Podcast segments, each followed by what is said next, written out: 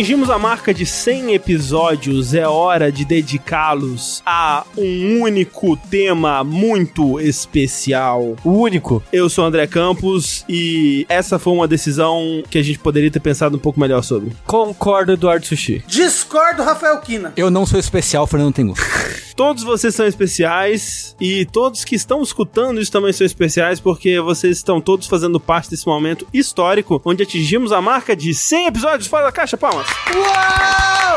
Uau! Palmas, palmas. É muita Palmas. caixa, gente. É muita caixa que a gente saiu, assim, não tem mais como colocar a gente dentro de caixa. A gente sempre sai da caixa. É uma lição que você deveria ter aprendido Isso. lá pelo episódio 10, mais ou menos. A maior caixa que eu saí foi o armário. É uma grande caixa. É, nada mais é do que uma caixa bem grande, É né? verdade. Vocês deviam sair também. Saiam das caixas de vocês. Tô saindo. A caixa da qual eu vou sair agora é a que me impede de dizer que esse podcast, assim como tudo que a gente faz no jogabilidade, é possibilitado graças a contribuições de pessoas como você aí que está escutando, você que vai lá mês após mês e contribui a partir de um real no PicPay, no Patreon, no Padrim, com seu sub na Twitch. A gente agradece todo tipo de contribuição. Um real já ajuda bastante. Se você quiser contribuir um pouco mais para ter acesso aos nossos grupos exclusivos do Facebook e do Discord, seja muito bem-vindo, bem-vinda também. Lá vocês vão ter acesso não só à nossa comunidade maravilhosa, que tá sempre ativa lá no Facebook e também no Discord. Ainda mais, né? O, o grupo do Discord, ele está fervilhando aí de atividade. Eu reparei que no sábado o pessoal se juntou pra jogar Among Us entre eles. Eu fiquei olhando assim com vontadinha de entrar pra jogar também, mas eu fiquei com vergonha. Ô louco, ô louco. Vamos fazer mais um stream de Among Us. Vamos. Vamos. E muito mais coisa tá acontecendo lá. Então, faça parte desse grupinho maravilhoso. Lembrando que, caso você não tenha dinheiro disponível pra dedicar, mas assine Amazon Prime, por exemplo, saiba que dentro desse pacote, né, além do Amazon Prime, além do Prime Video e todos os outros serviços aí, você tem acesso ao que eles chamam agora de Prime Gaming, né, que antes era o Twitch Prime e agora é o Prime Gaming que te permite ser o mecenas aí de um canal à sua escolha do Twitch todo mês. E agora você pode deixar pra ficar automática a renovação, não é? É mesmo, é? Não falaram isso? Eu não sei. Sim, não pode sei. sim. Eu, eu, eu vi em algum lugar que pode. Então vamos descobrir isso daí. Vamos descobrir isso aí. É, vem dar o seu Prime só pra testar um negócio. Exatamente. Até porque, Tengu, reza a lenda aí que nós fazemos streamings todos os dias. E não só uma vez por dia, mas pelo menos duas vezes por dia. Isso. Isso é uma loucura. É uma loucura, é uma loucura. Muito stream. Me sinto o cara dos limões, assim, eu não consigo segurar tantos streams. Isso é verdade. e a outra coisa que eu tenho pra anunciar, e que você já sabe, é que a gente tava pensando, né, pô, episódio 100, tem que ser alguma coisa especial. Temos que escolher um tema que seja digno da história desse podcast, dos 100 episódios, uma comemoração. Vai ser só sobre Sekai.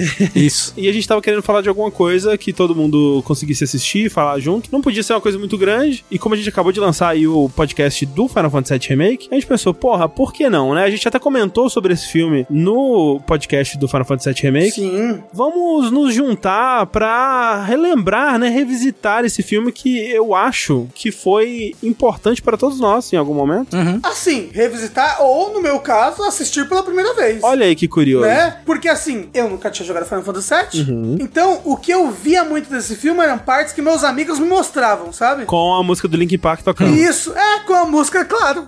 todos as MVs, eu já tinha visto todos as MVs desse filme. É, então, o filme, no caso, é o Final Fantasy VII Advent Children, que foi lançado em 2005. Uou, muito tempo atrás. A versão que a gente viu foi a Complete, né? Que é a de, do Blu-ray de 2008, se eu não me engano. É, que tem várias cenas novas, eles... 25 minutos a mais. É, eles mudam um pouco do que acontece na luta final e tal, coisas assim. Deixa mais bonito também. Tava vendo as comparações, eles melhoram vários efeitos e iluminação de alguns É, lugares. texturas e etc. Mas assim, como que era até reassistir agora a relação de vocês com esse filme? Vocês assistiram só na época e ficou lá mesmo? Vocês assistiram outras vezes? Vocês gostaram? Como é que foi isso? Eu assisti a primeira vez Piratex, talvez 2005 mesmo, talvez 2006, na casa de um amigo que ele arrumou sei lá onde o filme. E quando eu assisti aquilo, vamos dizer 2005, eu achei a coisa mais incrível que eu já tinha assistido na minha vida. Uhum. Falei, no caso de filme em CG, né? Tipo, caralho, essa parada é incrível. Olha como é que isso aqui é bonito. Olha o realismo. Uou, essas lutas. Uau. Sem sacanagem. Vai parecer que eu tô exagerando, mas não estou exagerando. Quando eu saí da casa do meu amigo, eu saí conversando com as outras pessoas que foram lá assistir. Tava na empolgação, tipo, ah, andando na parede. Caralho. Sabe quando você sai correndinho assim, andando na parede? Porque eu queria me sentir no filme de tão incrível. E você, Tengu? Eu vi também em 2005. Acho que foi uma das primeiras coisas que eu vi sem legenda, tipo, só em japonês, assim. Olha aí. Porque eu tava estudando japonês fazia um tempo já, me sinto confiante de assistir sem legenda e tal. Eu lembro que na época eu tive a mesma sensação que eu tive aqui, mais ou menos a mesma. Mas não vou falar exatamente qual pra não dar spoiler, não, porque não queima largada. Mas foi uma experiência satisfatória na época, assim. Eu achava as lutas muito maneiras, nem tinha como não achar, porque em 2005 era um bagulho muito revolucionário. Final Fantasy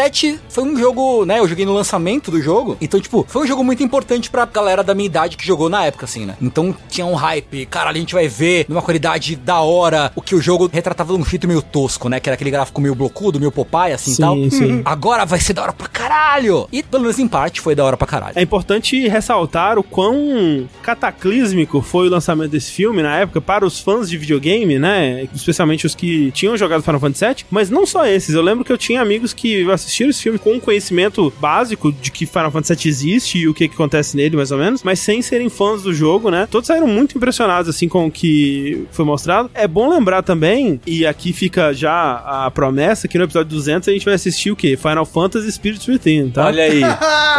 a gente podia fazer até antes, hein? Mas vamos lá. Isso eu quero rever pra saber o que eu acharia dele hoje em dia. Que no caso é o filme anterior, que quase faliu a Square, né? Na época. É assim, ele quase faliu a Square, mas ele faliu alguma outra empresa aí, não faliu? Foi o estúdio que fez. É. Que era a divisão de filmes da Square. Ah, pode crer.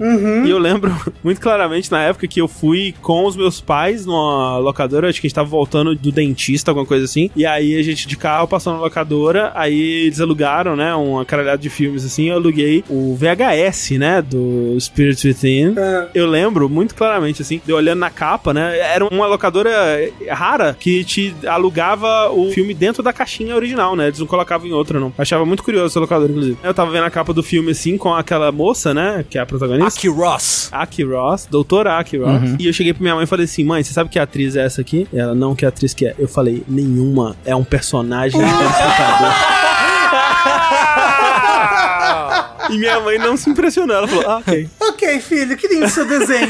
Eu assisti no cinema o Spirit Within. Caramba. Eu saí da aula de japonês correndo, porque a sessão ia começar, peguei uma lotação pra ir até o shopping, cheguei com o filme já meio começado já. E é interessante, eu até ia comentar, porque, tipo, a referência de filme de Final Fantasy que a gente tinha antes do Advent Children era Spirit Within, Sim. que ninguém gostou. Não, inclusive, o resto dessa minha história é: eu dormi assistindo e eu nunca assisti Spirit Within até o final. Porque aquele filme é muito chato. É, era a referência que a gente tinha, então, tipo, cara, será que agora vai ter um filme de Final Fantasy de verdade, assim? Sim, é, exato. Era uma época que a gente ainda não estava acostumado a ter o fanservice realizado como a gente espera que ele vá ser realizado, né? Então, quando a gente tinha filme de videogame, era Super Mario, era Street Fighter, no máximo Mortal Kombat, que era legal, mas ainda era bem distante do que era o jogo, né, e tal. Era sempre assim, um filme de videogame feito por alguém que nunca jogou um videogame na vida. Exato. E era sempre, ai, é uma visão super autoral aqui. É. E os dinossauros e o meteoro. É, e o próprio Final Fantasy foi um pouco isso, né? Com o Spirit Within. Tipo,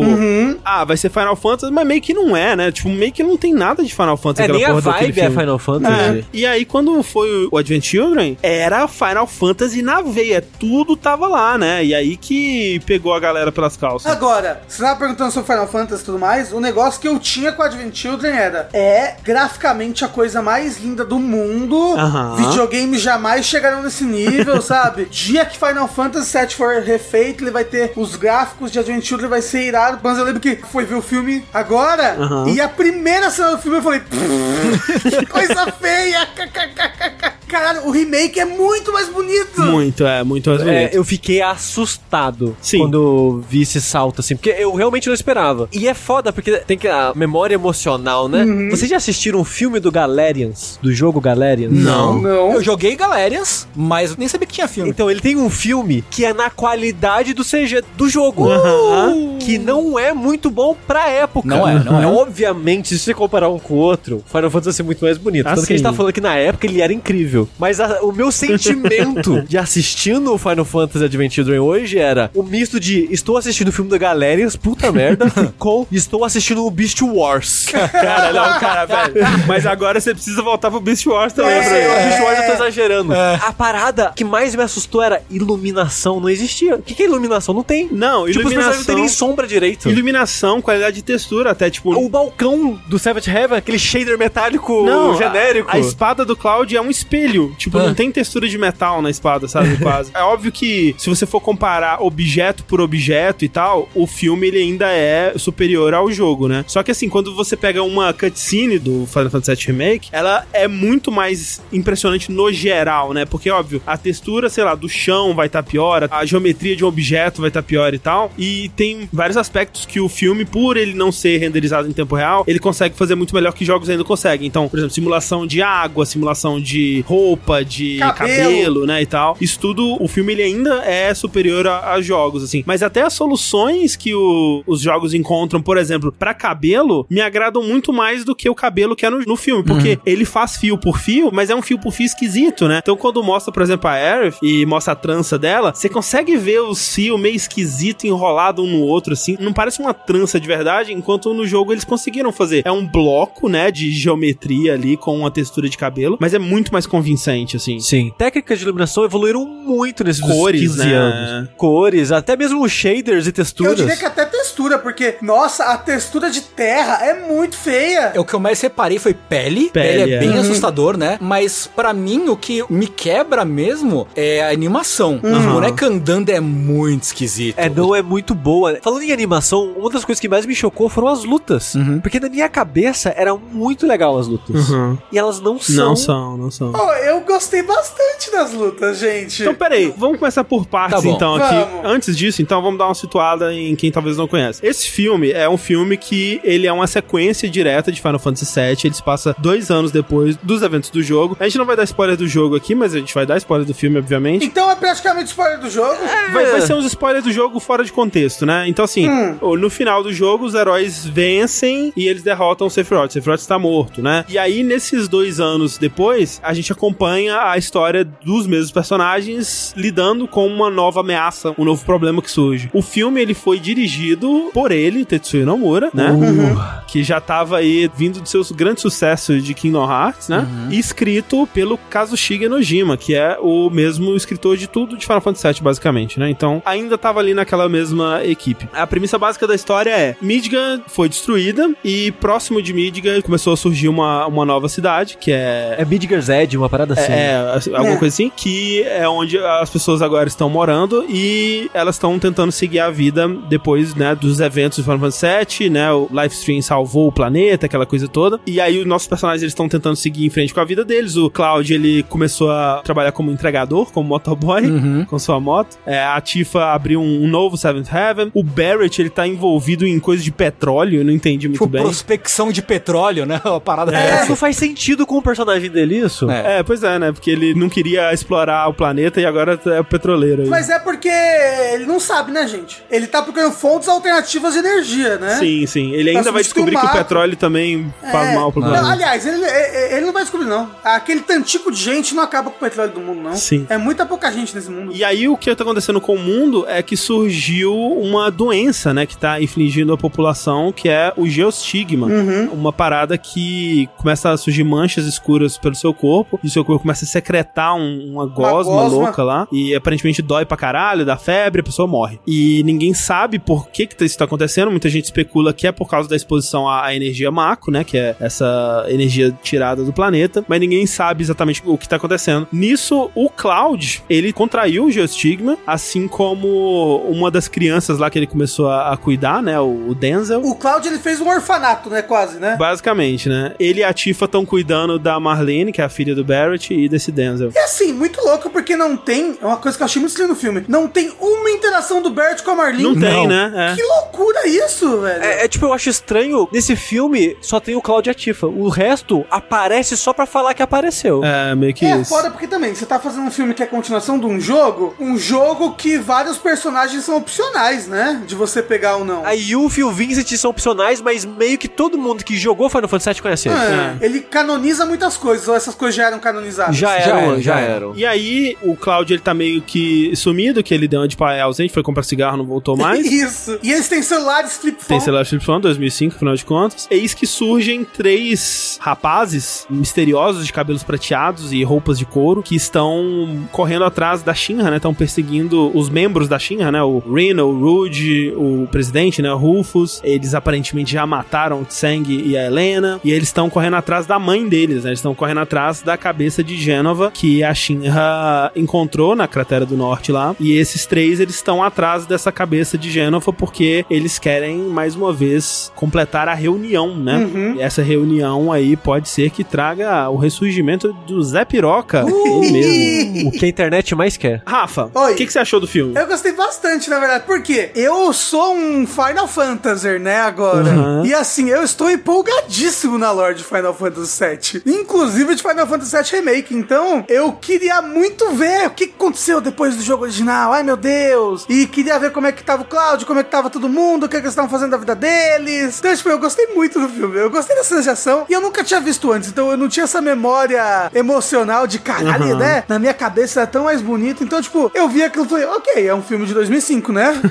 Meu Deus, olha, essa terra aqui parece uma barra de cereal, de chocolate, né? Mas tudo bem, né? Vamos que vamos. Eles estavam se colocando num lugar muito difícil mesmo, né? Porque mesmo se você volta pra o primeiro Os Incríveis até, que é o filme da Pixar que tenta fazer mais realismo, né? Aliás, pessoas, né? Porque os filmes da Pixar Pessoas, seres humanos. eram, eram tipo boneco, peixe. É, e no filme do boneco, o ser humano era muito esquisito, inclusive. Eles colocaram numa posição muito difícil que é, a gente quer fazer um filme fotorrealístico, né? Uhum. Era ousado pra caralho pra época e tava fadado realmente a, a ficar... A envelhecer. Velho, né? E foi realmente o que aconteceu. Agora, esse, de forma alguma, é o maior problema do filme, né? Isso dá pra relevar muito fácil, assim. E no fim das contas, eu sinto que o meu maior problema com o filme É a história? Assim, é tudo, né? De modo geral. Mas assim, o, o principal que resulta em, em todo o resto é que é um filme que ele é muito claramente, ele quer chegar num ponto específico. E não sabe chegar lá. Não sabe chegar lá e ele vai chegar, independente dele conseguir ou de fazer sentido ou de ser justificado, não. Tipo, é um filme que quando surgiu, Tetsuya Nomura fez um desenho de palito falando: ó, o Cloud e o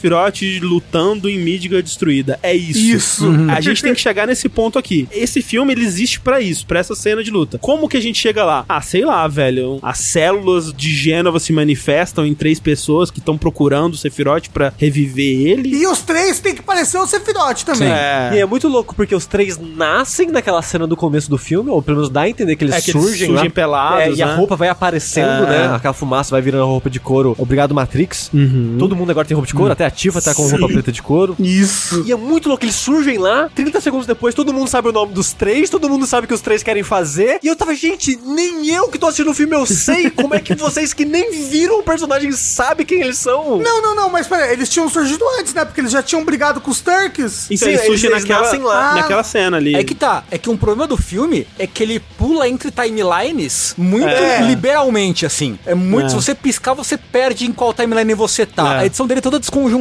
É, ele começa 500 anos no futuro. Sim, né? com a cena do final do set É, lá. Ele não começa no futuro, ele começa no presente e volta Isso. 498 anos no passado. É, porque esse que é o texto, né? Aí ele volta pra essa que é a metade do filme, aí depois ele volta pro começo do filme. Isso é da versão completa, Rafa. É, Ah, aquela é? cena inicial não É, tem no... Os primeiros 15 minutos, a impressão que dá que metade dele é de coisa nova. Todas as cenas que você ficar confuso é de coisa nova.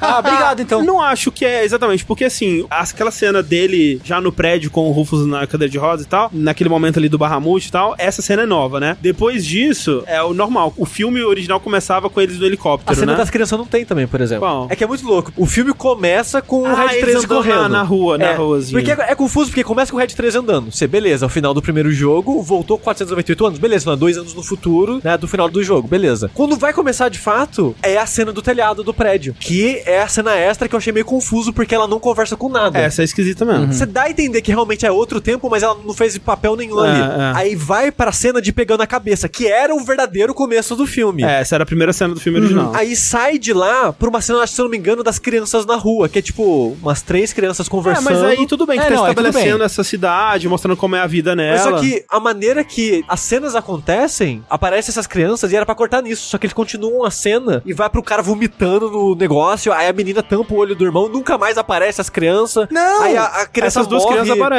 É, é porque o irmão dela morre. É, então. E ela continua sorrindo, como se nada tivesse acontecido. Eu só achei curioso que ela não teve luto. Eu só achei engraçado isso. Que não pode nessa cidade. Mas olha só, eu gostei deles começarem assim, ah, olha como que tá o mundo agora. É. Tem essa cidade nova aqui que tá ao redor, tem as crianças doentes na rua, tem essa criança aqui e ela tem alguma relação com o Cloud, né, o Denzel. Inclusive um menino sem graça, né, um menino sem É, graça. nossa, não faz nada. Pelo amor de Deus. O lance pra mim é que assim, as cenas novas, de modo geral, elas melhoram o filme pra mim. Essa do começo ela é meio esquisita mesmo, mas eles acrescentam bastante coisa, especialmente naquela cena que o Cláudio vai conversar com o Rufus, né? Que ele eh, recebe o chamado dos Turks. Aquela cena ficou muito melhor, porque o Rufus ele realmente explica o que tá acontecendo. No filme original era muito mais confuso, muito mais confuso. Você Ele não ficava entendia. mais enigmático, assim, tipo... mais hum, enigmático, é. E ali você entende, ah, ok, esses três, eles são parte de Gênova e eles estão tentando reunir Aham. as outras pessoas que têm células de Gênova, porque isso vai resultar no ressurgimento de Sephiroth. Ele fala isso, tipo, ele fala o que, que é, É. a plot desse filme, é isso. E no original ele não falava. Então eu acho que isso é, é bom, Uhum. eles fazem bem. Outras coisas que eles acrescentam que eu acho que são boas. Pra mim, a melhor cena do filme inteiro é nova, que é aquela cena que mostra como que o Cloud conheceu o Denzel. Pra mim, aquela cena, ela é Ah. melhor do que o filme inteiro. Tipo, ela funciona muito bem Uhum. em tudo que ela tá tentando fazer, né? Que é o, o Denzel tentando encontrar meio que a família dele, né? Ele procurando ali nos escombros, né? Porque a família dele morreu no desabamento do, do setor. O que eu achei confuso, porque quando ele encontra o Cláudio, já era como se fosse o Cláudio do presente, mas dá a entender que é no final do primeiro jogo, aí eu fiquei muito confuso. É, é, não dá pra saber quando que aquilo acontece, né? É meio É. confuso e, se, mesmo. e se acontece, tipo, um ano atrás, mas espera, como que isso aconteceu um ano atrás se as pessoas já não estavam mais aqui? É, talvez ele ainda tá procurando, né? Não É. sei. Talvez ele tenha morado nos escombros por um tempo. É, enfim, mas o fato é que ele, né, ele tá lá procurando, e, e é uma cena bonitinha, emocionante, né? Ele lembra da foto quebrada dos pais dele, aí ele ouve o celular do Cloud tocando e ele vai atender. Tenta e- ligar pra casa Ele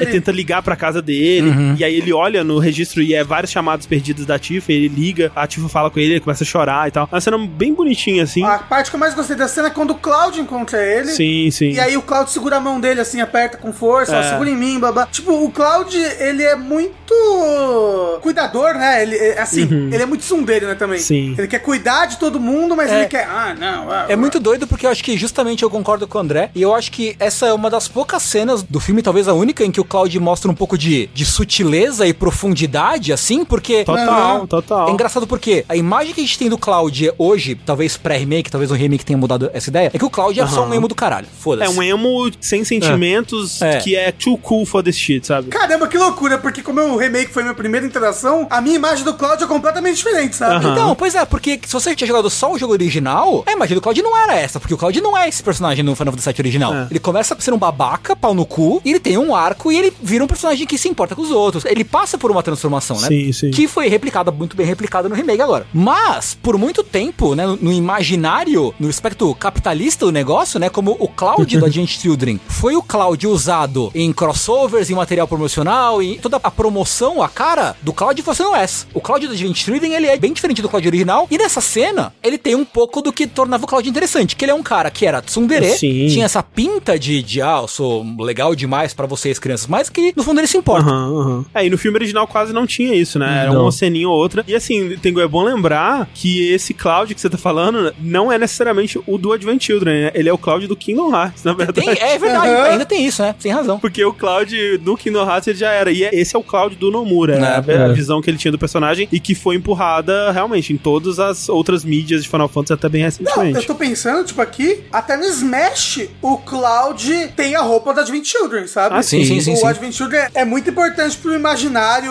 do Cloud, sim. né? Uhum. Sim, com certeza. Eu acho que essa versão completa ela faz bem pro filme, né? Eu acho que o que ela acrescenta é bom, mas não conserta o filme, sabe? Porque ele vai muito de cena em cena que não se conectam logicamente, necessariamente, assim, né? Tipo, os três lá, o Loz, o Kadaji e o Yazu, eles começam a procurar a mãe, né? Eles estão sempre procurando a mãe, procurando a mãe que é a cabeça de Janova. Ao mesmo tempo, eles estão procurando também as pessoas que têm as células de Sephiroth, né? Que são as pessoas que tiveram contato com o Mako e Livestream, tiveram essa infusão de alguma forma dessas células. Que no caso, o Cloud, ele tá nesse grupo. E, de modo geral, as pessoas que estão sofrendo com o Geostigma, né? Porque o Geostigma, no fim das contas, é isso. O Sephiroth, ele ainda está vivo dentro do Livestream e está infectando o Livestream por dentro, né? Então, pessoas que têm contato com esse Livestream infectado, elas pegam o, o Geostigma e ficam doentes. É o corpo da pessoa rejeitando células que não são dela, né? Isso, isso. No caso. Então, tipo, o corpo da pessoa tá rejeitando as células da Gênova e do Sephiroth no geral. Isso, exato. Então, eles estão procurando essas pessoas pra juntar todas elas e fazer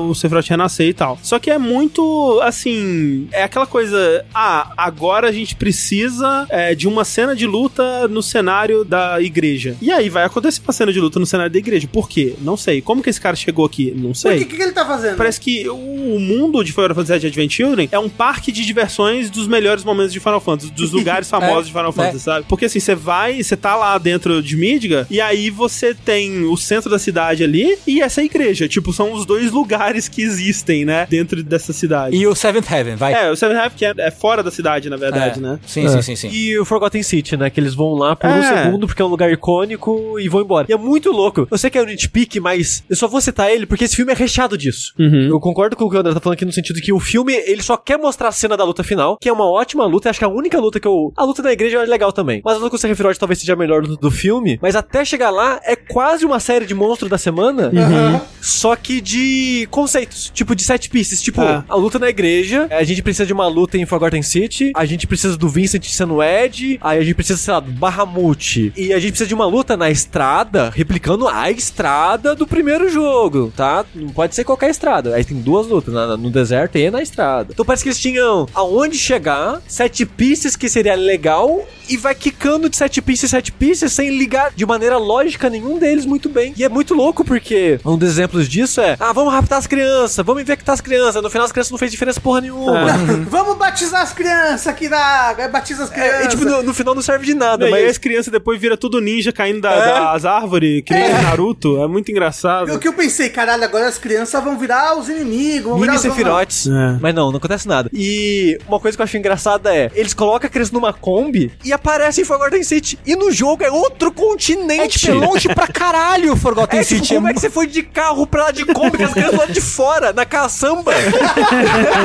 Quem que alimentou essas crianças durante esse mês de viagem? É, Olha só, informações que eu não sabia. Pra mim era da esquina, era São Paulo Osasco. Não, tipo, é, é muito longe, Rafa. É como se fosse o outro lado do planeta, sabe? Meu Deus, é outro é. continente. E os caras vão e voltam assim, De ó. moto, né? O Claudio, tipo, onde eles estão? Falcão tem City? Fechou. Pega a minha bike e vou. E é engraçado que o Cloud chega lá, toma o cacete e fala: beleza, vou voltar. O Cloud volta antes deles, mas quando o Cloud volta pra cidade, já tá todo mundo lá de novo, e incluindo as crianças. e eles chegaram antes do Cloud de alguma forma. Caralho. É, é muito boa essa Kombi deles, Cara, cara. é muito louco, né? O Sushi falou da luta da igreja, o André também. E, cara, eu achei insuportável a luta da igreja. É. Parece luta de filme da Marvel. É a câmera balançando, você não enxerga É. nada direito, tudo balança Nada. pra caralho. Cara, é um caos. O meu cérebro ficou tonto, assim. Eu tive vertigem nessa Sabe o que luta. me dá raiva? A musiquinha, o tema de batalha no pianinho.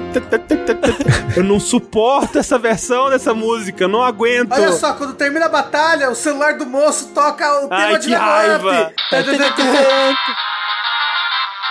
Nossa, e na época isso foi tão legal, hoje Foi, eu não eu achei- eu mais. achei legal pra caralho, né? Na época eu achei É maravilhoso. tipo quando todo mundo ganhou celular com toques polifônicos e botou alerta do Metal Gear. É isso.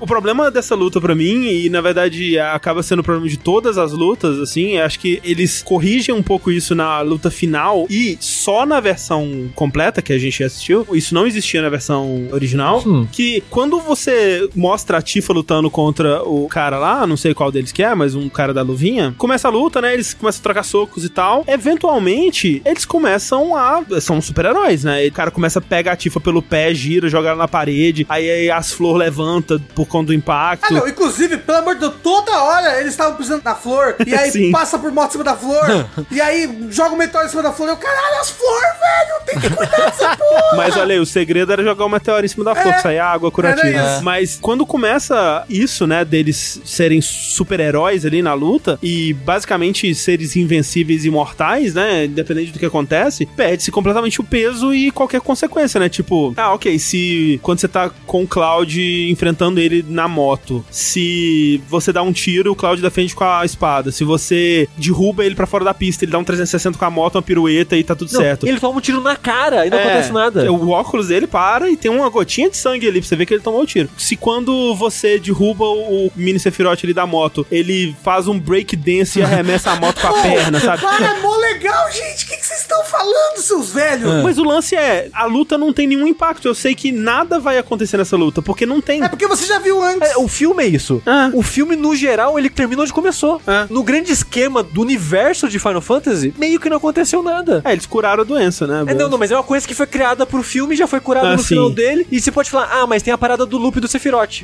Mas ok, isso não acrescenta em nada, Ele volta sabe? pra estaca zero também, É. né? E assim, eles têm um- arco que eu achava, na verdade, que era esse o arco do Cloud, antes de assistir dessa vez, né? Que pra mim o arco do Cloud nesse filme era de superar a morte da Aerith. Mas meio que não é. Não. Ah, meio que sim. É meio que se perdoar, né? É que você não terminou o set original, né, Rafa? Não. Esse arco já tá no jogo original, basicamente. Então, tipo, não tem muito porquê. A Tifa até fala, ah, a gente tinha uma determinação, mas aí ela se perdeu por algum motivo. E, tipo, esse algum motivo continua sendo algum motivo. O filme nunca explica exatamente por que, que o Cloud virou emo, basicamente, né? Aham. Uma coisa é pra mim, sempre que tem continuação de qualquer coisa de JRPG, já perceberam que a par nunca mais tá junta? Ah, é. Eles são, tipo, os melhores amigos do mundo. No final eles se juntaram e com o poder da amizade dos Nakamas, eles mataram Deus e caralho, blá blá blá. Aí tem os Off Sinfonia 2, todo mundo tá separado. Eu quero um jogo 2 de alguma franquia japonesa em que no jogo 2, a parte do primeiro jogo, fundou uma comunidade hippie. E eles vivem lá e eles continuam se amando e sendo amigos e felizes. Então todo mundo separa. Joga Suicoden, Rafa. Vou jogar. É que assim, Tengu, isso que você falou dele não dar um motivo, né, do porquê que o Cloud virou emo, ele meio que dá no sentido de que é o lance do Denzel, né, que o Denzel, Ah, ele sim. começa a ter o geostigma e o Cloud começa a tentar achar a cura, né, você vê lá no quartinho do Cloud que ele tá Uhum. Sim, procurando sim. e pesquisando e tal. E aí o Cláudio começa a ter geostigma. O Cloud tem o geostigma e ele tentando encontrar a cura e ele não consegue. E aí ele tem a sensação de que, putz, eu já perdi a Aerith, agora eu vou perder essa outra família aqui que eu tô tendo. E eu sou um inútil, eu sou um bosta. E ele vai chorar sozinho na moto dele. Eu queria falar uma cena mais engraçada do filme pra mim, talvez a melhor cena nesse sentido, que valeu a pena ter assistido esse filme. Tem aquela grande batalha no deserto, né? A luta de moto, toma um Nossa, tiro na cara, nada acontece. Aham, sim. Ah! Eu achava que os cachorros voavam. Porque os cachorros não tem sombra direito, não tem coisa. Né, Ninguém tem sombra, esse é, esse é o segredo. Eu falei, caralho, os cachorros estão tudo voando, que loucura, É. não. Mas aí, acaba essa cena com o Cloud na moto olhando meio que pra cima, onde o Kadaj tava, né? Aí tem uma transição, tipo fade in, fade out, de uma foto do Cloud em cima da moto com as crianças na frente. É tipo, as crianças foram tirar foto com o Cloud, ele não quis nem descer da moto Porra! pra tirar foto com Não, as mas crianças. do- o dono de moto é assim mesmo. É. Dono de moto é ele foda. tinha acabado de comprar aquela moto, ele É. tava indo fundar o motoclube dele. E, e tá tipo o Cloud com a cara mó triste na foto, o Denzel também mó triste, e a Marlene feliz segurando o Denzel, tipo, vem aqui tirar foto, porra. Mas isso é a coisa mais realista do filme, porque dono de moto é assim, cara. No almoço de sábado tá lá na mesa com a moto. Não, tá. Foda. Acima. Como é que é? Esqueci.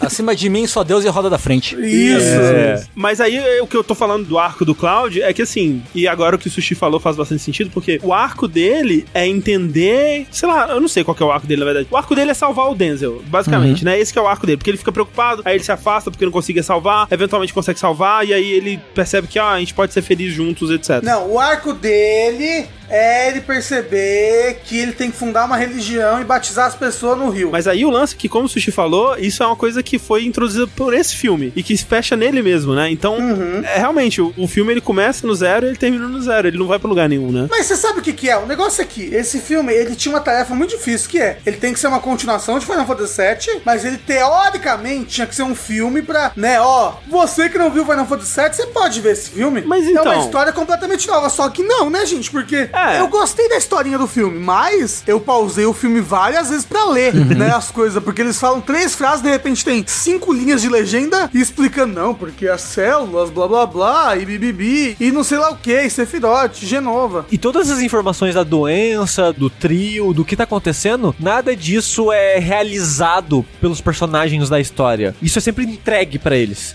Tipo, ah, o Claudio vai falar com o Rufus, o Rufus fala o que tá acontecendo. Você tem a sensação que ninguém tá fazendo nada pra história avançar, a história só tá meio que acontecendo, avançando. É, tipo, os vilões eles vão lá e pegam a criança, aí o Claudio vai atrás, né? Os personagens mesmo, eles não são ativos em nenhum momento, É, né? tipo, Sim. É, eles são personagens reativos, né? É, Tem aquela É. cena esquisita do Dungeon City em que o Vincent aparece pra ser o senhor exposição, assim. É. Sim. Meio que do nada, é meio que tipo, ah, ok, agora é a hora de aparecer alguém e dar exposição. E é ótimo que o Claudio pergunta, mas de onde surgiram esses três? E o Vincent, você não vai querer saber. E é isso, fica essa é querer saber. Ah, então tá bom, né? Realmente eu não quero, né? Para. Você falando desse jeito, eu fico até com medo. Mas, Rafa, você falou que eles tinham uma tarefa muito difícil que era fazer uma sequência de Final Fantasy, mas nunca era essa a proposta deles, né? Porque eles não fazem uma sequência de Final Fantasy. Eles disfarçam algo como uma sequência de Final Fantasy, que na verdade é um melhores momentos, né? Tipo, de novo, se eles quisessem realmente fazer uma sequência de Final Fantasy, ela provavelmente não terminaria com uma luta contra o Sephiroth, entendeu? Porque o Sephiroth já foi resolvido o problema dele. Você sabe o que, que é isso? Agora eu, eu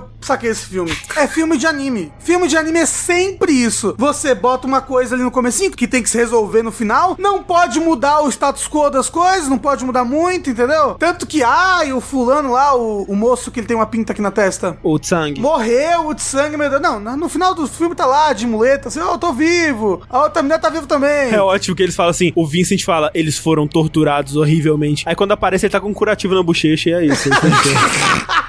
É filme de anime. Tem que introduzir um vilão pra aquele filme e tem que falar uma historinha só pra aquele filme, não pode mudar muito o status quo. E é isso. É, nesse sentido, sim, de fato. Vamos pegar aí um grande filme de anime que é o Os Invasores do Meikai de Yu Yu Hakusho, né? Que o que que é? É eles lidando com um novo vilão que surge do nada, que vai invadir o mundo dos humanos, né? Um quarto plano de existência que nunca é mencionado no anime, né? E aí tem o rei desse mundo que quer fundir esse mundo com o mundo dos humanos. E eles têm que derrotar ele, os lacaios dele e tal. E de fato, começa de um jeito, meio que termina do mesmo jeito, né? Nada acontece ali de super importante, né? Todas as coisas importantes que acontecem são revertidas até o final. Mas, pelo menos, é uma ameaça nova, é uma história nova, personagens novos, né? Acontece num lugar novo e tal. E esse filme ele não faz isso. Mas é porque não existe Final Fantasy VII sem Sephiroth. Nessa época podia existir. Exato, nessa época não existia ainda uma sequência do que que poderia ser Final Fantasy depois do set original, né? Porque só tinha prequel, né? Na época do filme,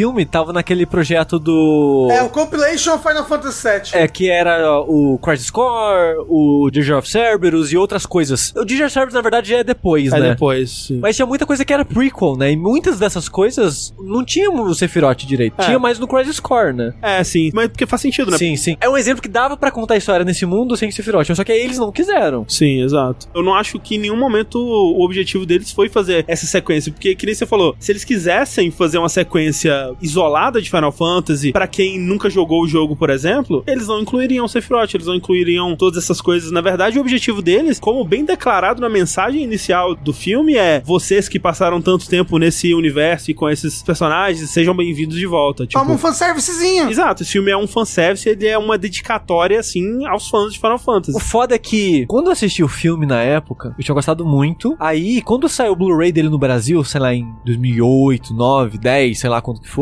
Blu-ray não, DVD ainda. Eu comprei, eu assisti na época. Uhum. E tinha achado legal ainda. Só que nunca mais revi desde então, desde, sei lá, 2009 e 2010. E ficou por isso mesmo. Nesse período, entre, sei lá, 2009 e agora, teve a onda do Rage contra Final Fantasy VII. Uhum. E teve uma certa despopularização, digamos assim, com Final Fantasy no geral. Eu Uhum. sinto. Por N fatores. Mas agora eu vou criar uma teoria da conspiração que é tudo por causa desse filme. Porque uma das coisas que esse filme faz, que antes de rever eu já culpava ele, que era para onde a série foi em termos de visual, em termos de ação, Uhum. a maneira que as coisas acontecem, é tudo tirado desse filme. Aham. O fato de todo mundo ser um super-herói, o fato de todo mundo voar, de todo mundo ser incrível, começou aqui e foi pro resto. Tipo, Final Fantasy 3 é isso aí o tempo todo, cara. É, o 10 não era, né, por exemplo. Não, não era. Eu culpo isso. Igual o Silent Hill, o filme. É um, é um filme legal? É um filme legal. Mas eu culpo ele que ele banalizou o Pyramid Head e a transformação do mundo. Depois dele, todos os jogos de Silent Hill seguiu o formato que Uhum. o filme seguiu. Então eu culpo o filme do Advent Children pra ele ter moldado essa maneira de enxergar Final Fantasy no mundo 3D acontecendo, que acabou sendo essa parada meio vazia e meio desinteressante do meu ponto de vista. E o hate de Final Fantasy VII, de muitas das coisas que as pessoas falam, eu sinto que as pessoas estão falando mais do filme do que do jogo Uhum. original. Quando as pessoas, essas pessoas do hate geral, assim, falam, eu sinto que, agora em retrospecto, eu sinto que fala mais do filme do que do jogo. Sim. Eu sinto que o filme moldou a percepção das pessoas do que é o jogo. É, que as pessoas, na época que começou esse hate, criticavam o Final Fantasy, falavam, ah, o Cloud Emo, ah, o, o Sephiroth vilão bosta e tal, e o apaixonite do Cloud com o Sephiroth, hahaha, que jogo gay, hahaha. E era isso, né, basicamente, né? É, as pessoas, elas tiram muito disso do filme mesmo, né? E no jogo não é tão assim. Eu culpo o filme. Yes. Não, você culpa as pessoas, velho. Isso é coisa pra se hatear o jogo? Agora? Ah, ah, ah, o Cloud é emo. Você tem que culpar essas pessoas que são burro gamer. Eu lembro que o gamer tinha que calar a boca e ficar quieto. Ah, é, não, eu concordo. Gamer quando abre a boca é pra falar bosta. Tô puta agora com. Mas assim, esse filme não é bom, não. Mas o que eu fiquei triste, mas reiterando, indo pro outro lado, assim, como filme, como filme isolado, é triste que eu realmente não achei ele muito bom. Porque as cenas de ação que eu achava legal, você não consegue entender absolutamente nada do que acontece. ah, não, gente. Porque, para. Rafa, presta atenção, nenhum impacto é mostrado. Tipo, quando alguém vai dar uma espadada em alguém, nunca mostra a espadada, mostra, sei lá, a pessoa de costas levando a espadada sendo voando pra trás. A ação, de fato, nunca mostra. É impressionante isso. Não, e o pior é que a ação, ela, mesmo se fosse mostrada, o lance é que ela não tem consequência. As lutas, elas são completamente inconsequentes. Tipo, o que acontece narrativamente na luta do Cloud contra o- os três lá na moto? Absolutamente nada. Eles estão lutando, sumando os bichos, começa a bater um no outro, dá tiro na cara. Aí o cara fala: ah, chega, sumando os bichos de volta, acaba a luta. Aí o Cloud fica com cara de bunda. O que, que acontece narrativamente na luta do Cloud contra eles na floresta lá da cidade esquecida? Lá, da Nada. Nada, eles estão lutando, dá lutinha, dá blá blá. Quando corta, eles estão de volta na cidade. Aí o Vincent chega e resgata o Cloud e acaba. O que, que acontece de interessante na luta da perseguição lá, que eles estão na estradinha lá com os Turks e tal? Tipo, altas explosões, altas estrada caindo e tudo mais. Cloud corta as arminhas dele. Aí quando ele tá saindo do túnel, o Reno e o Rouge vão lá e explodem o túnel e acaba a luta. Tipo, Até a luta da igreja, né? Tipo, briga, briga, É. briga, briga, aí levanta, ah, vou embora, valeu, falou. é isso. Ele pegou as bolinhas lá, as matérias. Isso é verdade. É, mas não usa pra nada também, além de summonar o Bahamut, né? Ele sumona os bichos, ele usa magia, ele usa as magias com a matéria. Não, o, ele summonava os bichos já, sem Já, matéria. assim. A matéria é mais pro Bahamut mesmo. É. Tem aquele momento que eles fazem a explosão final lá, que surgem os outros dois Sephiroth Minions. Ah, sim. Eles são cheios de matéria no, no braço, né? É, é, Mas é também aquela não dá em matéria lá. nada aquilo ali. O, ele, o Não Cloud dá. pula neles, explode uma É. parada e aí? O Cloud acorda É. na piscina. Acabou. É. E até a inserção dos membros da party, né? No filme também é bem qualquer coisa. Não, então, eu ia falar justamente isso. Uma, uma coisa que eu fiquei mais chateado É. com o filme é que ele é um filme sobre o Cloud, a Tifa e os Turks, né? Os Turks é, É, os Tucks são muito presentes. Metade do filme é os Turks. E eu não gosto deles, assim. Eu não tenho empatia por eles, Uhum. né? Até porque o Final Fantasy VII, o que eu mais né, tenho hoje em mente é o remake. Ok, eles são dois genocidas ali, né? Aham. Que mataram um monte de pessoa, pã. Mas aqui eles são engraçados, Rafa. Eles são É. quase os três patetas, só que dois. Então, são os dois patetas. No remake eles são foda pra caralho em questão de luta, né? É. Eles são muito porradeiro e poder e, e nesse daqui eles são realmente, tipo, dois patetas correndo, dando bastãozada na cabeça do outro, sabe? E deixa eu fazer um parênteses sobre os Turks. Uhum. Que caimento merda dos ternos deles, né? Nossa, o do Rude, principalmente, Nossa, né? os, as manga frouxa. Que porra é aquela, cara? Que que, que tá acontecendo É o ali? Nomura. Todo mundo usa um balaio. É, caralho, que que é isso, velho? As vestimentas no geral desse filme são muito engraçadas, cara. São, são. O Cloud com aquela 400 camadas de roupa escondendo o, o braço dele. O Elfos com aquele paninho por cima dele o tempo todo. Mas agora, o mais engraçado de tudo são as crianças, né? Que toda hora mostra essas crianças como umas fodidas, sofrendo com geostigma, muitas delas morando na rua e tal. Todo mundo bem vestido pra caralho. umas roupas novinhas, assim, com corte perfeito, sabe? Com as roupas da moda, uns chapéu da hora. A, a calça do Denzel, um garoto sem família de rua, basicamente, né? Que é a mesma roupa que ele vestia ali também. Uma calça modernosa, futurística, cheio de fivelas e cordas e braguletes ali. É, é incrível. Meu, Vocês têm que dar graças a Deus que eu acho que o Nomura nessa época ainda tava se contendo com os cintos dele.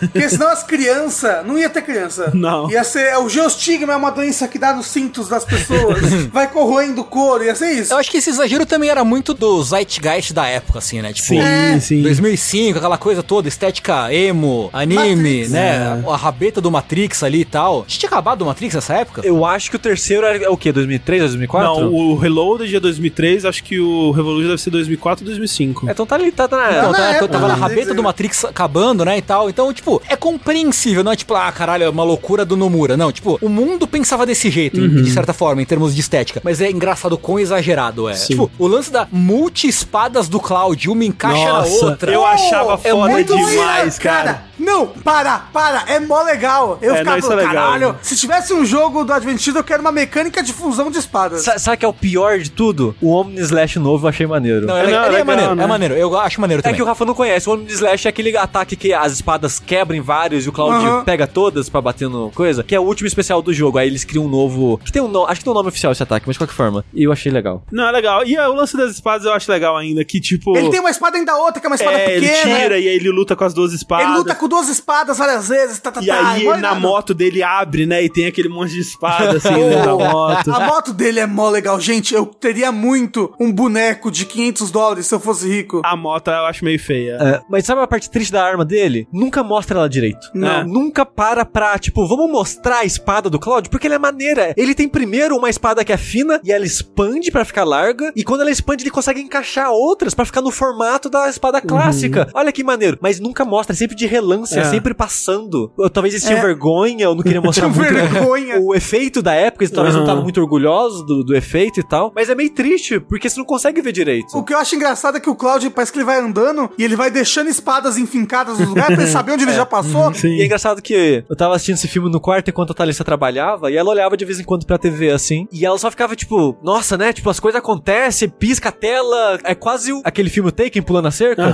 Tem luta que é quase isso. Tipo, um golpe tem 20 cortes. E flashback, E pisca o olho. flashback e nada conecta direito com o outro. E eu falei, brincando com a No fundo, eu acho que pra você aproveitar esse filme tem que ser isso. Não é pra você entender, não é pra você pensar, é pra você sentir. Isso. É um filme que você só olha o conceito, você olha o esboço. Você fala, olha que legal, é uma luta do Sephiroth no centro de mídia que aham. Você não tenta absorver o que aquilo quer dizer. Você não absorve os acontecimentos de fato, é só o conceito. É tudo desse filme é isso. Você tem que pegar só o conceito e é isso. Eu acho que vocês estão idosos demais pra absorver as quantidades de frames nessas batalhas. É isso. O, o olho de vocês já não consegue mais enxergar tudo que tá acontecendo. Talvez é por seja isso. isso. É. Metade do filme é os Turks e o resto da party que eu queria tanto ver o Barrett. Uhum. Eu queria tanto ver o Barrett. Eu adorei a roupa que ele aparece super sexy. O Red 3 tem uma frase no filme inteiro. É, eu até pensei, nossa, será que ele não falava antes? Ele falou, tipo, oi, galerinha do bem, sei lá. E aí, tipo, eles aparecem só pra jogar o Cloud pro alto ali. É. Eu fiquei emocionado um pouquinho. Ah, eu fiquei, gente, Ah, porque não, Rafa, pelo amor de Deus. todo mundo chega. Gente, para, para. Todo mundo tá jogando ele pro alto. Vai todo mundo da party, vai jogando ele pro alto. Vai, caralho. Surge do nada e joga. Desafia as leis da física ali, né? Porque não é assim que funciona a física, não. Como as pessoas chegaram ali do alto, não sei. Mas todo mundo vai chegando, surgindo, jogando ele. E aí a última pessoa que joga ele pro alto é a Aerith. O espírito da gente. Eu sou uma manteiga derretida. Ele atravessando o Mega Flare no peito. E pra onde foi aquele Mega Flare? Ele atravessou o Mega Flare, que já tinha sido cuspido, aí ele vai lá dar umas espadadas no Bahamut, o Bahamut cai. Cadê o Mega Flare? Não, e o Mega Flare que ele solta no centro da cidade, que mostra uma explosão que manda as pessoas voando e quebra a estátua. E não faz nada em volta no chão. Agora sim, precisava summonar um Bahamut pra quebrar uma O estátua. Bahamut mais feio da história também. é Puta feio. que pariu. É o Bahamut de coletinho. Parece aquela ombreira do do Ranger verde, Ranger branco, aquela porra, feio pra cacete. Ah. Com aquela boquinha pequena. Mas peraí, uma coisa que eu queria dizer, e eu não ouvi do Tengu ainda, é que é o seguinte: quando eu assisti na época, a primeira vez, eu gostei bastante, né? E aí foram um daqueles filmes que a gente assistia com frequência, né? Sempre tinha que mostrar pra um amiguinho novo que ainda não viu. Eu tenho que mostrar pra amiguinho que não gosta de videogame pra mostrar que videogame é legal. É isso, olha só que da hora e tal. E aí, à medida que eu ia assistindo, e esse é um sentimento que eu tinha com muita coisa nessa época, na verdade, que assim, às vezes eu via uma, uma- um filme, eu jogava um jogo que eu não entendia muito bem, eu não sabia o que eu tava fazendo, e eu pensava, ah, não é o filme que é ruim, né? Ou não é o jogo que é ruim, sou eu que não entendi. Aí eu tinha muito esse sentimento com Advent Children. Ah, peraí, por que, que o Sephiroth apareceu aqui? Ah, acho que eu não entendi, né? Ah, quem que são esses caras? Acho que eu não entendi, né? Ah, por que, que o cara sabia que a Tifa tava dentro da igreja com a menina? Ah, acho que eu que não entendi, né? E à medida que eu fui revendo o filme, eu fui percebendo, não, o filme não se explica, ele é um filme confuso, ele é um filme mal contado, a história dele não é boa. Então, desde aquela época, das últimas vezes que eu vi, que provavelmente foram por volta de 2006, 2007, assim mesmo, eu já comecei a pensar, "Eu acho que esse filme não é muito bom, não. E eu comecei a achar as lutas meio chatas, meio sem consequência, sem impacto, nem nada. E quando eu fui rever agora, eu já fui com esse pensamento de, eu não gosto desse filme, vamos ver se eu, hoje em dia, consigo tirar alguma coisa dele que eu não tirei na época. E acabou que não. Mas, Tengu, você disse que sua experiência assistindo agora foi meio que parecida com a da época também, né? Porque na época eu pensei, ah, a história é meio bosta, mas as lutas são legais. Aham. E agora eu assisti e falei, ah, a história é meio bosta, mas as lutas, elas são ok. Aham, Porque aham. eu detestei a luta da Tifa na igreja, eu lembrava dessa luta ser legal, tipo, nossa, queria que ele sai na mão, a Tifa dá umas piruletas, ela para na parede, não sei o que, da hora. Eu acho que a luta que as pessoas mais lembravam na época era essa. É. Mais até do que o Sephiroth. É, porque aquela cena da Tifa na, Na parede, parede? com as flores se levantando é muito icônica essa cena. né? Muito icônica. Sim. Né? E eu de novo, caralho, as É. flores, velho. Tá acabando com as flores. E eu odiei, porque a, a câmera é uma bagunça, enfim, eu já falei porque que eu odiei. E aí, tipo, ah, o filme é meio feio, né, pros padrões de 2020 e tal. E meio que foi isso, assim, ah, a maioria das lutas é sem graça, a última luta contra o Sephiroth, ela é legal, de fato. Hoje em dia, a que eu mais gostei foi a dele. É, mas tipo, é, é um filme, eu, eu não comecei achando que eu não ia gostar. Desde então, eu não vi nenhuma vez, eu não revi nenhuma vez o Advent Children. Você só viu uma vez só? Só vi na, quando saiu. Nossa. Então, tipo, eu lembro que eu me diverti, mas que eu não gostei da história. Aí, tipo, ah, não é que eu não gostei da história, é que o filme ele é todo desconjuntado. Nada faz sentido pra mim. E ok, é um, é um filme, tipo, descartável. Foi a sensação que eu tive saindo dele. Ele é um filme amplamente descartável, assim. É. Não me adiciona nada como Final Fantasy, eu achei, tipo, não, não adiciona nada pra mim na minha experiência como alguém que gosta de Final Fantasy VII. Ele é bem descartável. Sim. Mas você tá revendo seus personagens. Mentira, você só tá revendo a. a- Cláudia e a Tifa, E sei lá. mesmo Cloud, Tiff e os Tucks, eles não vão pra lugar nenhum, né? Então é triste Então, isso também. você sabe, uma coisa que eu fiquei assim, eu pensei, ah, mas é porque eu tô com as expectativas do remake, né? Então por isso. O remake, apesar de não ter, tipo, caralho, os melhores diálogos de todos os tempos, né? Tipo, nossa, como eles são humanos e tudo mais. Eu gostava muito do diálogo, das Sim, interações dos sim. personagens no remake, né? Agora, por exemplo, tem umas interações do Cloud com a Tifa, assim, que. O que, que eles estão falando? Não, a Tiff é muito sem graça. Não, não, filme. não, tipo, Cláudio fala, tipo, chulepe é controle é, batata frita? E ela, hã? Regra de mulher de salto, pula penhasco azul. Tipo, sabe?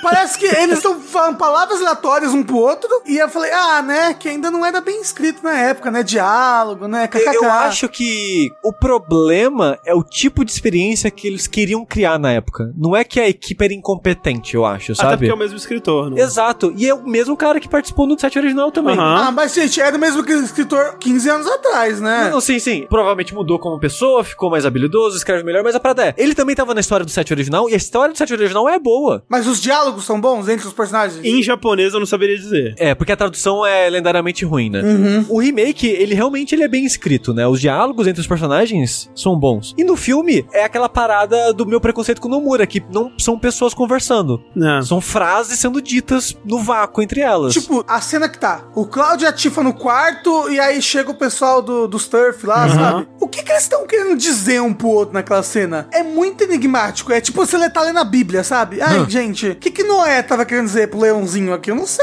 É meio que aquela cena, é a Tifa falando pro Claudio assim, ô, deixa de ser emo, filho da puta. Vai fazer as coisas aí. Só que é dito de um jeito bizarro, sabe? É. E agora, assim, uma coisa que eu esqueci, na verdade, né? Porque a minha memória do final do filme é que, assim, os três, eles estão procurando procurando os restos da Gênova. E aí eles acham que o resto da Gênova tá no- na estátua no meio da cidade. É, o que seria muito engraçado se tivesse. E o motivo é, porque foi a... A Shinra. A Shinra que fez essa estátua. Então, a cabeça da minha mãe tá aqui nessa estátua. E é engraçado que eu não lembrava, né? Faz, sei lá, 10 anos, mais de 10 anos que eu não vejo filme, então eu não lembrava se tava lá. E quando Uhum. o Bahamut explode aí, e começa a cavar com a boca, eu pensei, se tiver aí a cabeça da Gênova, eu vou ficar muito puto. Porque como que eles colocaram essa É, porra aí sim. se em teoria eles pegaram agora há pouco? É. E por que no meio da cidade debaixo da estátua? É videogame. É, dentro da lógica desse filme, até que faria sentido estar ali, viu?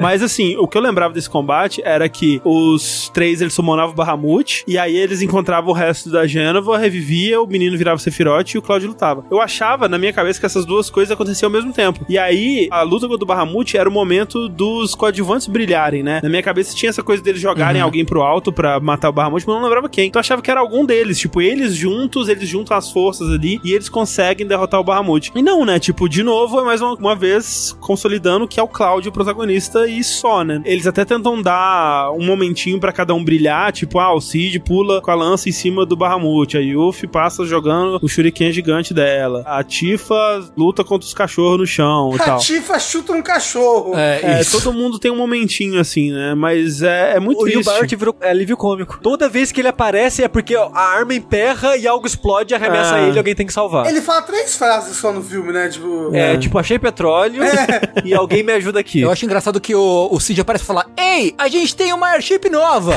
É muito bom que ele faz literalmente se vai embora. Ei, a gente tem uma. Airship Compre um boneco. nova. é, Tchau. compra o boneco. E é. aí no final, na cena da igreja, ele aparece assim, ei! Aí ele passa o dedo no nariz, assim, porque isso é coisa de cool guys fazerem no vernáculo japonês.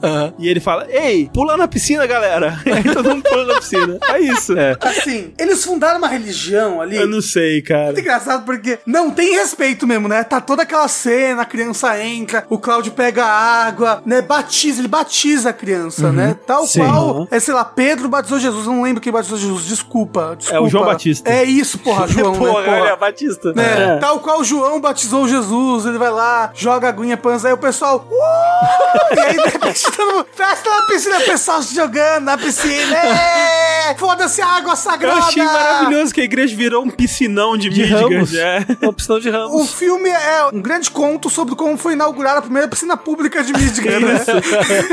E eu acho ótimo que aí o, o Cloud tá batizando o menino, ele olha pro lado, né? Ele vê a Erv com o Zack, né? Então, tipo, a menina que ele gosta tá lá no outro mundo com o, O cara que ele o gosta. namorado dele. O namorado dele. É, um belo- um belo casal poliamoroso metafísico. Exato, exato. Ai, amo. Assim, gostei. Toda vez que a Arf apareceu, eu ficava emocionado. Eu sou muito manteiga derretida. Ah, você é muito fraco, Ah, eu Rafa. sou, gente. É Eu que pra ele tá fresco Tá ainda. fresco. É, porra, e o remake todo eu fiquei sofrendo. E ela apareceu aqui, ela tá morta, entendeu? Aí o que acontece nessa cena final, né? Os caras vão lá, matam o Bahamut e tal. E os meninos estão procurando, né? O, o negócio. O tempo todo eles estão procurando a desgraça do negócio. E aí, do nada, o Rufus fala: tava aqui, ó. E você nem percebeu, É, seu otário. é. E aí o cara vai lá e pega. O Rufus pega e joga fora. É, e aí ele atira no negócio. Cara, que plano incrível. Mastermind, frio calculista. Tipo, não teve nenhum motivo pra ele do nada mostrar. Não foi tipo, o Kadaj tava puto e ia matar ele, ou sei lá o quê. O Kadaji cheirou a cabeça da mãe dele. Eita, tava aqui. É. E tipo, não tem toda a parada da reunião que a célula sente a outra, atrai a outra, É, e não ia perceber. O Rufus até zoa ele, sabe? Você é um péssimo filho de não ter percebido. É. E aí joga a parada, aí ele pega lá e foge com a moto, né? E tem perseguição da moto, ele chega lá no negócio, vira o Sephiroth. O Claudio tá lutando contra o Kadaji, e aí o pessoal tá tudo no, no avião ali olhando, né? Uhum. E aí, não, vamos lá ajudar ele. Aí, não, não, porque eles têm uma treta aí, o Claudio Sephiroth, que é melhor você não se meter nessa treta não, hein? Mas o mundo pode acabar. Não, mas são dois homens brigando, né? Ó, masculinidade, não pode se meter no meio. Ah, tá bom. E eles ficam olhando o Claudio tomando katana na cara, assim, furando ele todo. Mas é triste isso porque o Kadaj ele não luta o filme todo. Aham. Só manda os irmãos dele até o final. E quando ele vai lutar, você pensa, enfim, o líder vai lutar. Vai ser a luta. O Claudio destrói ele, não faz porra nenhuma. Aquela katana de duas lâminas dele não serve de merda nenhuma. Que é engra- engraçadíssimo, inclusive. Então, ele vira o Sephiroth, tem a luta lá, né? Com a musiquinha, toca a musiquinha e tudo. Ah, não, ele absorve as células da mãe lá, né? É, outra cena muito confusa, porque quando ele chega lá, ele olha a caixa e vê que tá na Parece igreja, tava- né? Eu achei que tava vazio. Ah, então, É, porque ele também. tá puto, ele tá na igreja, vê a caixa, ué, não tem nada, ele grita, ah! Aí o Cloud chega, vai na moto. Eles estão na igreja, o Cloud faz a piscina pública sem querer. Na e verdade, ele ele, faz, né? Ele explode o chão, e sai Ah, a é. aguinha, É. e aí a aguinha cura o Cloud e ele foge da aguinha. Isso. Mas enfim, aí no final tinha mais gotinha, suco da mamãe lá dentro da caixinha. E ele bebe suco e vira o Sephiroth. E aí tem a luta, né? E essa luta é muito diferente nessa versão que a gente assistiu, que é a versão completa. Porque, de novo, essa luta no original era outra luta sem nenhum tipo de emoção ou consequência ou narrativa, nem nada do tipo. Se eles não tivessem mudado isso nessa versão do, do filme, nenhuma espada teria cortado de verdade outra pessoa, né? Tem uma cena no original que o Sephiroth ele empala o Cloud com a espada, mas é no ombro, assim, e é meio que num lugar que você não consegue ver o corte, né? Então é aquela espada que meio que entra, mas não entrou de verdade, não, não É aquela espada que você segura ela com a sovaco, assim, né? Exatamente, exatamente. As cutucadas novo. É novo, tudo isso é novo. Tipo, aquela cena que ele empala pela barriga, né? Aquilo tudo é novo. Tipo, o Cloud ensanguentado, né? E todo fudido, isso é tudo dessa versão nova. E eu achei que ficou bom, assim, porque pelo menos uma luta do jogo tem algum tipo de consequência. Do jogo. Quando você dá uma espadada, alguma coisa tem que acontecer, porra. Mas, é triste que ao mesmo tempo virou o clichê de ah, o herói só tomou uns tapinhos aqui porque na cena seguinte ele vai explodir o vilão com É. um único ataque. Mas pelo menos tem alguma coisa acontecendo, porque no original era o Sephiroth empala ele no ombro e fala: ah, o que que você se importa pra eu destruir? o Aí meu Cloud- segredo eu não me importo com nada. Uau, toca Link Park no fundo. Não, não, não. Ele fala, eu me importo com tudo. É É isso. com tudo? É, com ok, tudo. então eu li errado. Mas assim, quando você se importa com tudo, na verdade você não se importa com nada. Tem um ponto. Fica aí, fica aí o questionamento. E aí ele vai lá e dá o Omni Slash. Então, pelo menos nessa versão nova, tem alguma coisa que acontece nessa luta. Porque ele toma um monte de espada. Eu pensei, meu Deus, o Cloud morre nesse filme? e aí não, aí porque aí chega o Zack e fala: Ô, velho, se você morrer, vai ficar mal pra mim, hein? que aí ninguém vai mais Eu lembrar de perdi pra você, aí... É, vai lá e vence ele. Aí ele vai lá e usa o Omni Slash. Mas eu tava enganado. Essa cena quando o Cloud deixa de ser emo e fala, ah, eu descobri, você Sephiroth fala, ah, de onde você tira tanta força? O Cloud, haha, não vou te contar nunca. Tem um momentozinho de desenvolvimento do Cloud nessa cena aí. Que eu não sei se é novo ou se já existia no, no não lembro se existia já não, no isso original. já existia no original, é. Mas é, é, ok, essa cena é legalzinha, mas realmente eles deram uma melhorada razoável. Só do Sephiroth ter a cena espetando, né, fazendo tuk tuk tuk tuk com a espada no, no Cloud já foi mais legal. Sim, essa cena é legal. Mas assim, é, isso do Cloud, do grande momento de revelação do Cloud ser, ah, eu me importo com tudo, não é também o arco dele nesse filme, né? Porque não, Não é. é. como se ah, em algum momento a gente tivesse acreditado que o Cloud se afastou do Denzel porque, ah, foda-se, eu vou beber e transar pra caralho, e foda-se a criança. Até porque a gente já sabe isso. É. Porque ele tem aquela conversa com a Marlene antes, né? Sim, sim. E tipo, tem até um momento onde a Marlene puxa a orelha dele e fala: Não acredito, Cloud, você nunca vem pra casa, filho da puta.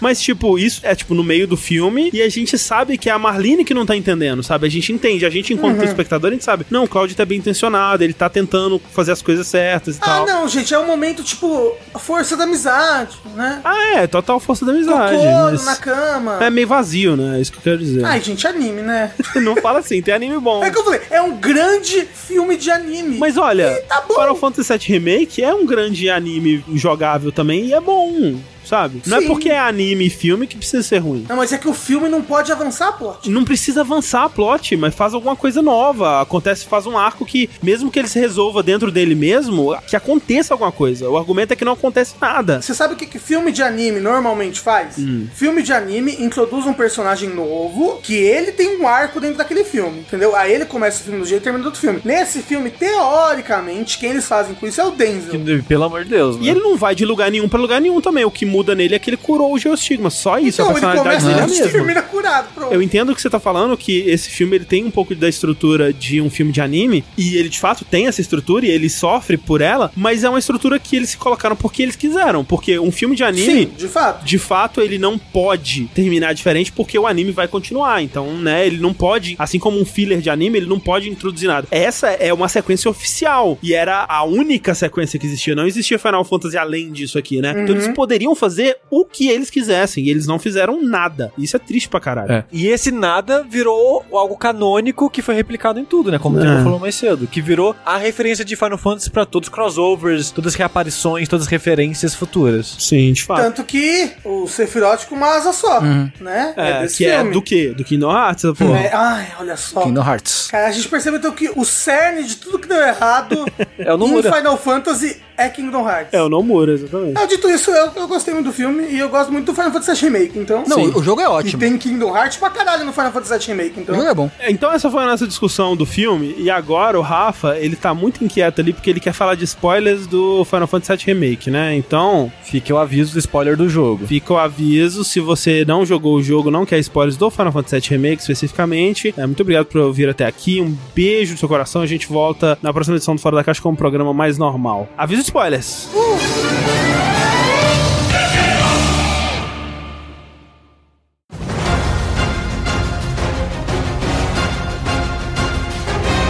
Final Fantasy VII Remake é uma continuação, teoricamente, certo? Sim. Aqueles três fantasminhas, então, do Final Fantasy VII Remake, que aparecem no final, são o, o Esses três. Kadage... Kadaj, Loz e o Azul. Sim, sim. Tá, por quê? Boa pergunta. Porque eles. Deixa eu ver se eu consigo lembrar ainda. Eu sabia disso. Porque eles são pedaços do Sephiroth, né? Uhum. Pra eles existirem, o Sephiroth precisa morrer no final de Final Fantasy VII. E o que o Sephiroth, viajante do tempo, habitante do live stream do Final Fantasy VII Remake, quer fazer é impedir a morte dele, correto? Hum. Se o, o Sephiroth conseguir impedir a morte dele, os três eles vão deixar de existir. Então, quando os Final Fantasy Setters entram lá pra derrotar os espíritos, né? Os. Como é que eles chamam? Os. Os Whispers. Os Whispers, né? Os sussurros. Os três, eles querem impedir isso, porque se isso for feito, né? Se não tiver ninguém cuidando do destino, eles vão poder deixar de existir caso o Sephiroth consiga o objetivo dele também. É, porque no final eles meio que tipo, ah, eu era sou apenas uma criança, morri e chorei aqui. É, porque o próprio Kadage fala que ele é meio puto com o Sephiroth, na verdade, né? É, sim, ele sim. fala, ah, porque eu não sei se a minha mãe gosta mais de mim ou dele, ah, não sei o que,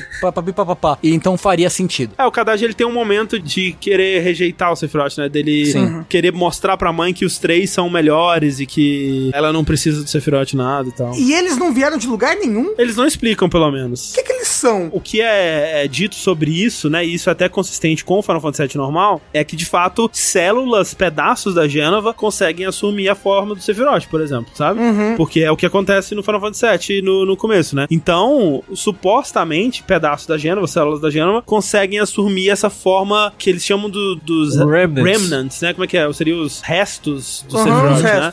Então é como se fossem pedaços do Sephiroth, porque o Sephiroth não tá lá de fato, mas há uma memória do Sephiroth, digamos assim. Então eles são meio que isso. É, não, não, tipo, quando ele virou o Sephiroth, eu entendi. Ah, tá, ele virou o Sephiroth que nem os, os moços que tem as tatuagens lá Aham. do 13 viram o Sephiroth, né? Sim, sim. Sim. É meio que só um veículo pro espírito do Sephiroth ocupar, É, digamos assim. O Sephiroth praticamente é a Gênova. Não. Não. Ele é uma entidade agora, basicamente. É. O que ele quer sempre é seguir as vontades da Gênova, certo? Ah, não necessariamente. É, porque, ó, qual que é o plano dele no filme? Ele fala: Não, mamãe caiu aqui na Terra há muito tempo atrás, se ferrou, eu quero usar esse planeta como um veículo pra habitar outros planetas, não é Sim, isso? É. Sim. E que é o que o meio que a Gênova fazia, né? Que ela Sim. invadia os planetas e consumia eles. Mas no remake ele tem um outro objetivo, aparentemente. Ele quer uma coisa diferente. Mudou de ideia. Então, mas é porque é o mesmo Sephiroth. Sim, sim, mas é que assim, nesse filme é isso que ele quer. Ele quer tomar o controle do planeta, porque ele existe agora dentro do planeta, né? Então, se ele conseguir que a versão corrompida dele de live stream, que é o que causa o Geostigma, se sobressaia em cima do live stream de verdade, ele meio que vai se tornar o planeta, digamos assim, né? Eu acho que é meio que isso que ele quer. Mas realmente, o que que é Sephiroth, o que que é a Gênova,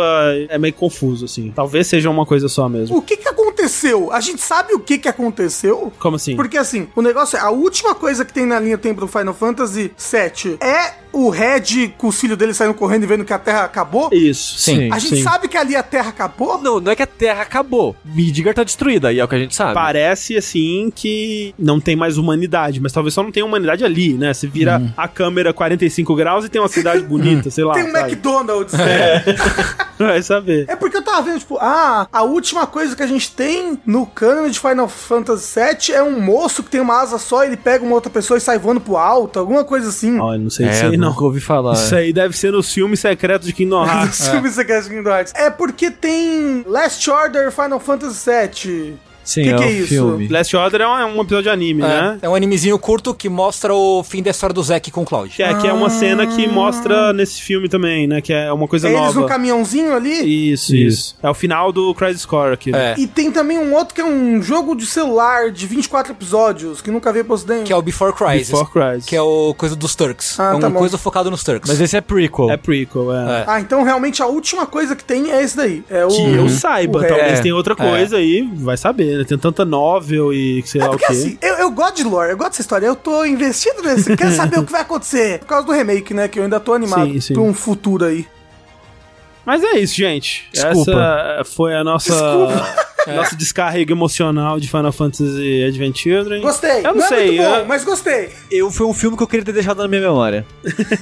É, acho que sim. Mas é que eu tô vendo pela primeira vez agora, né? Ah, é, não, com É. certeza. Eu não tinha expectativas. Eu acho bom porque se alguém me perguntasse antes da gente ver agora por que, que eu não gosto de Advent Children, eu não sei se eu ia saber argumentar muito bem. Agora eu sei, Uhum. tô de boa. É, se me perguntasse pra mim antes se eu gostava de Advent Children, eu ia falar provavelmente, tipo, ah, eu lembro que era legal. Se me perguntarem agora, eu vou falar que eu não gosto. E se perguntarem por quê, eu vou responder com o que tem pra gostar. Ô, caralho. Fica essa Porra! pergunta pra você aí, deixe nos comentários Que o que tem isso? pra gostar em Advent Children. Tenho certeza que, tem muita gente que ainda gosta bastante, que tem muita coisa pra se gostar, nós que somos velhos amargos aqui. 100 episódios de um podcast, não tem como chegar em 100 episódios de um podcast quinzenal e olhe lá e não, não chegar amargo, né? Ai, ai, ai. Cinco anos, André. Porra. Cinco anos de fora da caixa. Cinco anos de fora da caixa. É muitos anos. Absurdo. Absurdo.